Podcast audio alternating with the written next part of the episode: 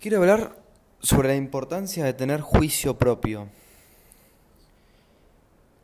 Es muy importante, creo yo, que más si estamos en una edad como la adolescencia, que empecemos a desarrollar el juicio propio para el resto de nuestra vida.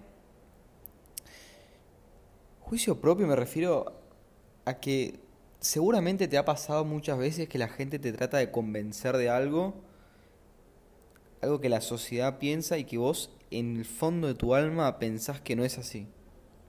Estoy seguro que muchas veces te han tratado de convencer de cosas, de que te gusten cosas, de que tenés que pensar de cierta manera, de que tenés que rodearte con cierta gente, que tenés que vestirte de cierta manera, que tenés que hacer cosas en las que vos no te sentís cómodo, en las que vos no sentís que perteneces, que tenés tu mente y tu alma dentro del cuerpo de otra persona que vos no sos, que es un personaje que vos no creaste.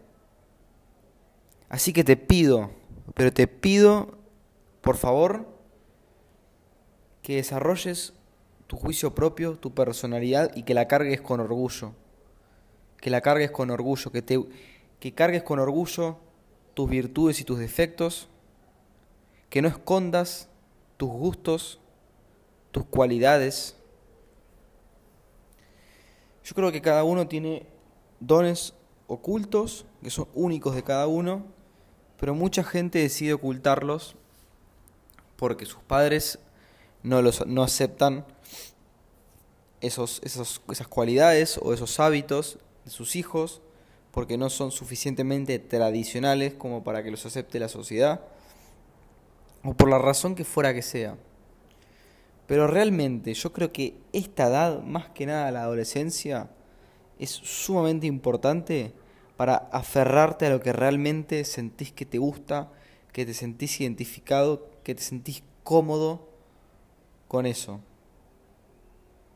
Lo que fuera que sea, ¿eh? un deporte, gustos, orientación sexual, lo que vos sentís que sea, por favor, no, no perjudiques tu alma por vivir la vida de otra persona. No perjudiques tu alma por vivir la vida de otra persona. Yo entiendo que es difícil porque nosotros vivimos en, sociedad, somos una comunidad, nos servimos unos a los otros, somos complementarios todos. Entonces, em, la sociedad siempre va a querer que vos seas de cierta manera para que le sirva a la sociedad. Mismo tus, tus padres van a querer que vos seas de cierta manera para que vos tengas seguridad en la vida, que no te pase nada. Por ejemplo, por un trabajo, te van a decir, no, esa profesión es muy riesgosa. Entonces vos anda por esto, anda lo seguro que vas a tener un trabajo, vas a tener seguridad. Eh, no, vestite de esta manera porque la gente te va a mirar mal. Y si la gente te mira mal, te vas a quedar solo o sola. No vas a tener em, amigos, no vas a tener amigas.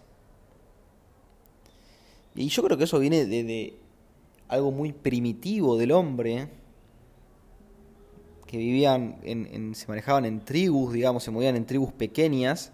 Entonces, claro, si una persona hacía algo malo, esa persona em, era expulsada de su tribu y se quedaba solo.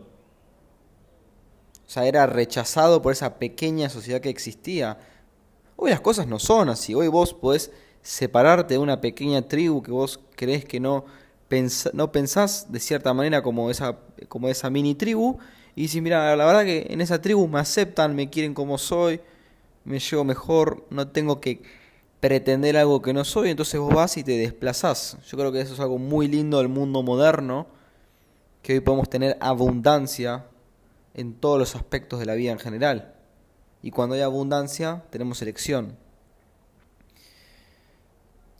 Entonces yo creo que es importante que a esta edad, cuando estamos creciendo, desarrollándonos, conociéndonos, empecemos a abrir la cabeza y empecemos a, a entender que el mundo es muy grande el mundo tiene muchas culturas, tiene muchos países, muchos idiomas, gente diferente por todos lados, y que si vos no te sentís cómodo en el lugar que vos sos, quédate tranquilo o tranquila, que va a haber otro lugar donde por ahí sí te sientas cómodo.